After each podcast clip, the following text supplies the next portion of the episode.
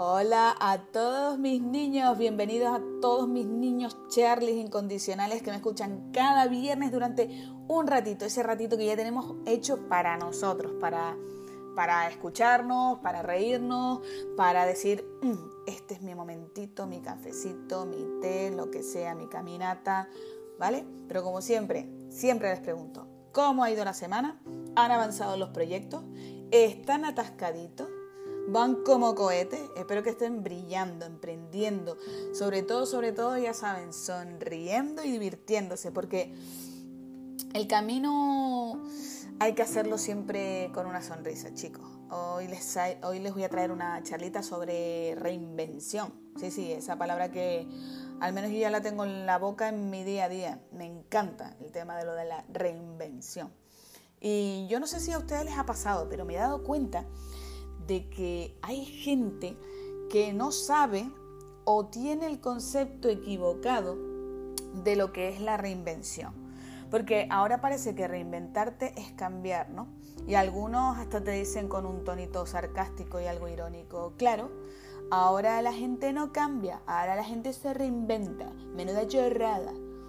Por supuesto, yo en mi caso me cayó la boca y creo que muchos de los que me escuchan, mis Charlies, estarán pensando lo mismo que yo.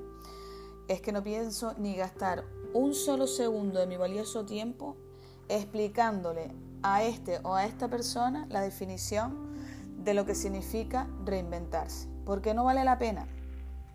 Y probablemente esas personas se han encontrado eh, con personas cercanas que por el motivo que sea han decidido reinventarse.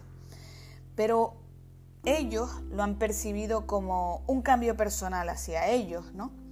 Y es que la reinvención no quiere eh, decir que nos vayamos a convertir en una persona totalmente diferente. por supuesto que vamos a, nuestra vida va a cambiar, ¿no? Y, por tanto los que están alrededor nuestro, ¿no? Pero eh, nosotros no... Mm, no nos vamos a convertir en personas totalmente diferentes a, los que, a lo que ya somos, sino que cuando elegimos reinventarnos, decidimos descubrir en nosotros mismos quiénes somos. Tan simple como eso. Simple, pero no fácil. Se trata de sacar a flote talentos, dones, fortalezas que tenemos dentro. Porque estamos llenos de recursos y posibilidades. Y no lo sabemos. ¿Por qué? Porque tenemos los filtros, tenemos esas creencias, tenemos barreras, que son los bloqueos y miedos, que nos impiden pues mirar en aquel charco que mirábamos y, no se ve el final, pero hay un final, ¿no? Y aunque no lo veamos, está ahí. Entonces, eh, todos, todos, todos, eh, lo que tenemos que tener claro es que la reinvención no es una cosa divina, ¿sabes? Yo no me estoy reinventando porque se me apareció Jesucristo anoche, ¿sabes?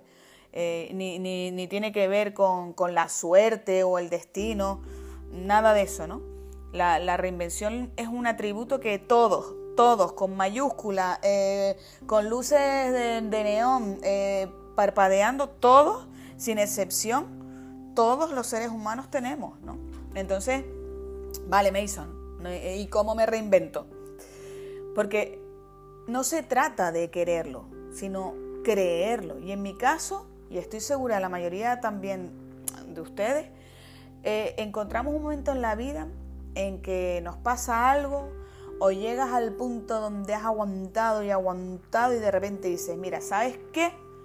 Que te den, que hasta aquí llegué, ¿sabes? Te frenas en seco y dices, esto no puede seguir así. Yo he venido a este mundo a algo más la vida me niego a que sea solo esto. ¿no?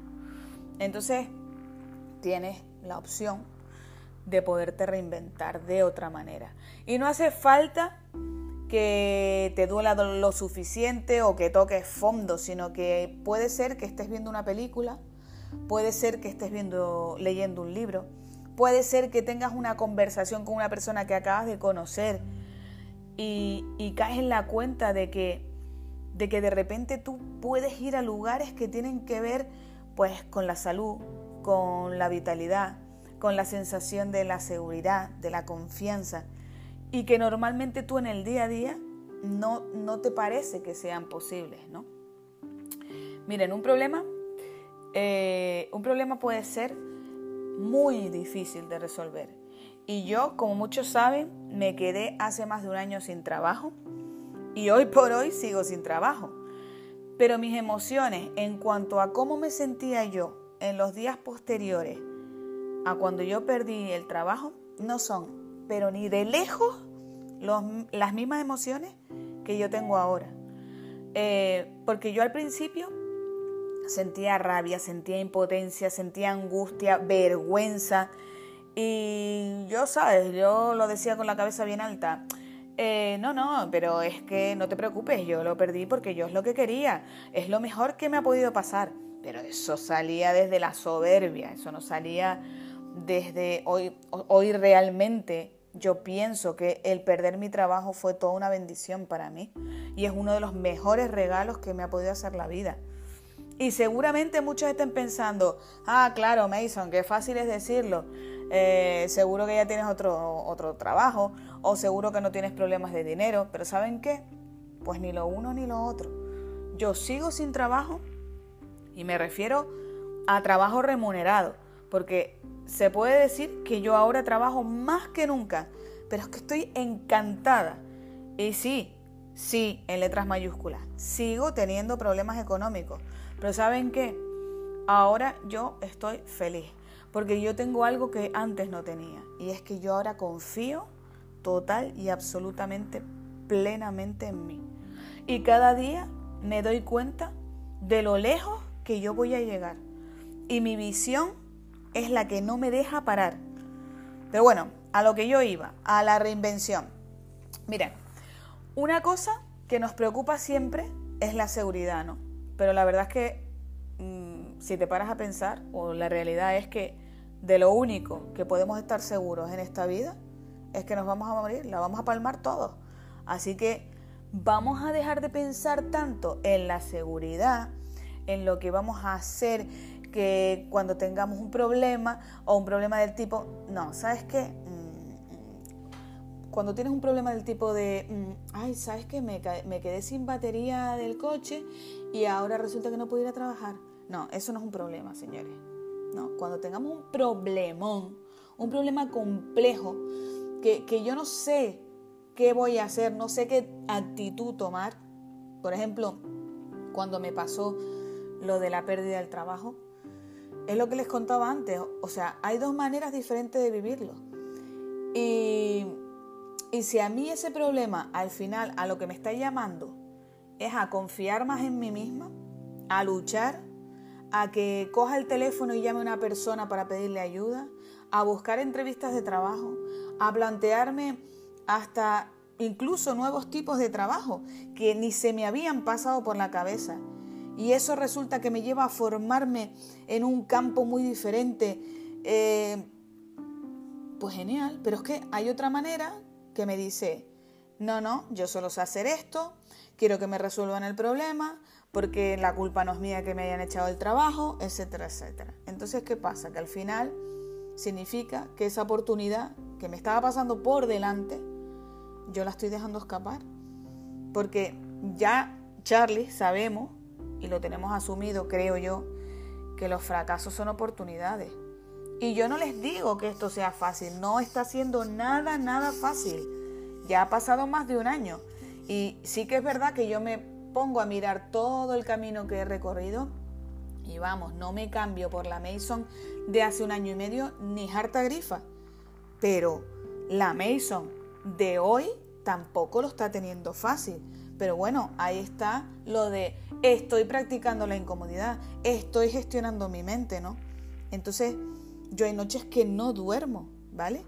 Pero les digo una cosa, hay algo que a mí me hace levantarme cada mañana y es que todos los seres humanos, de cualquier talla, de cualquier condición, de cualquier raza, cuando nos enfrentan a grandes desafíos, cuando eh, resulta que, se sienten que alguien les apoya y, y que han podido sentir que pueden creer en sí mismos, han sacado algo especial.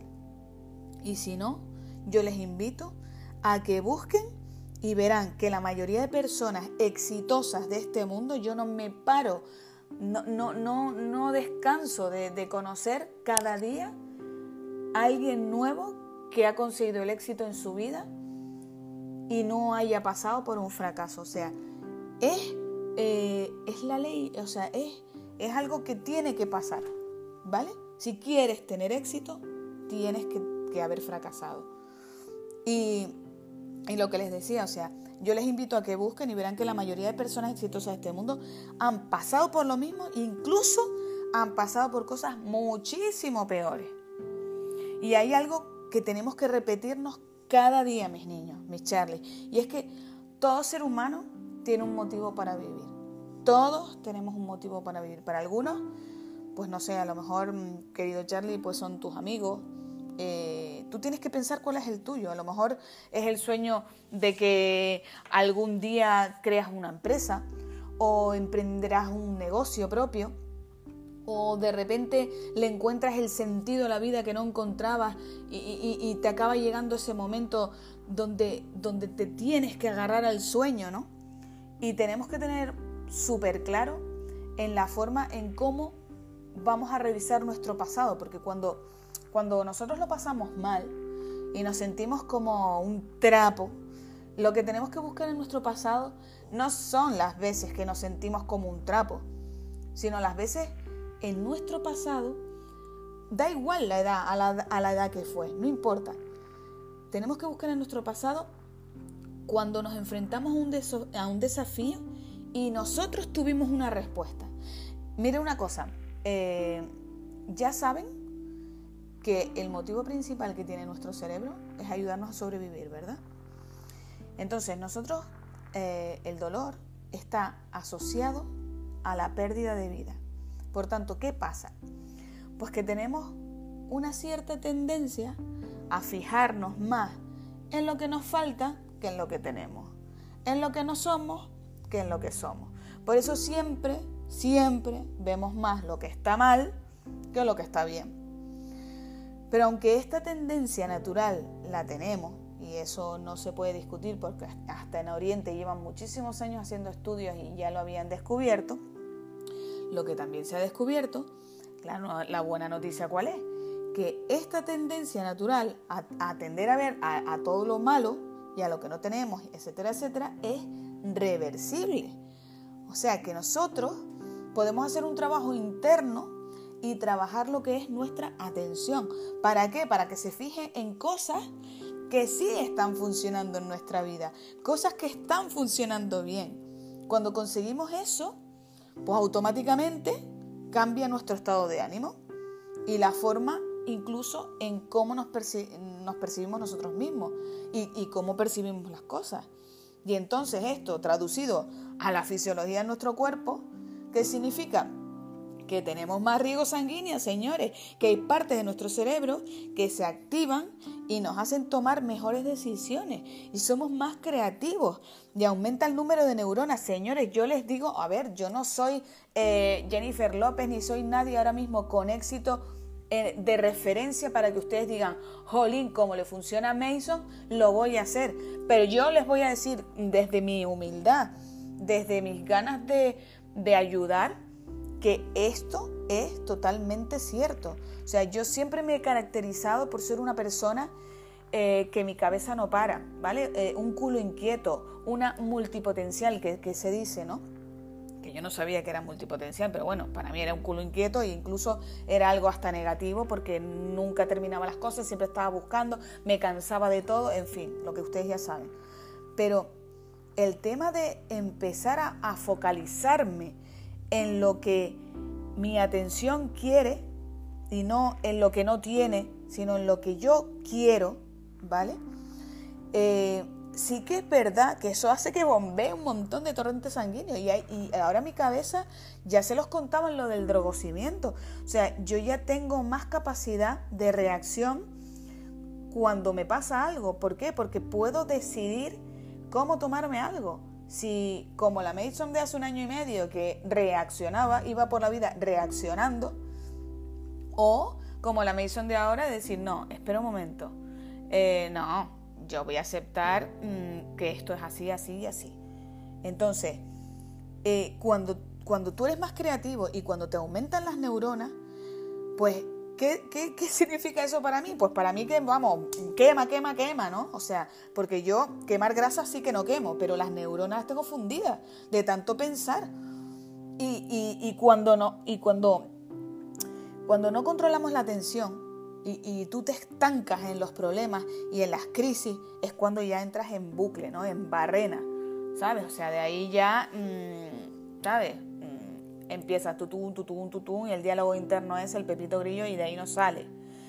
Entonces, de ahí saben mis Charlies que cuando, ya lo he dicho, ¿no? O sea, ya, ya lo sabemos, que, que donde tú pones la atención, ahí va tu energía y en eso te conviertes. Y eso lo dijo el conde de Saint Germain que lo pueden buscar y pueden saber más de él. Les invito a que lo conozcan.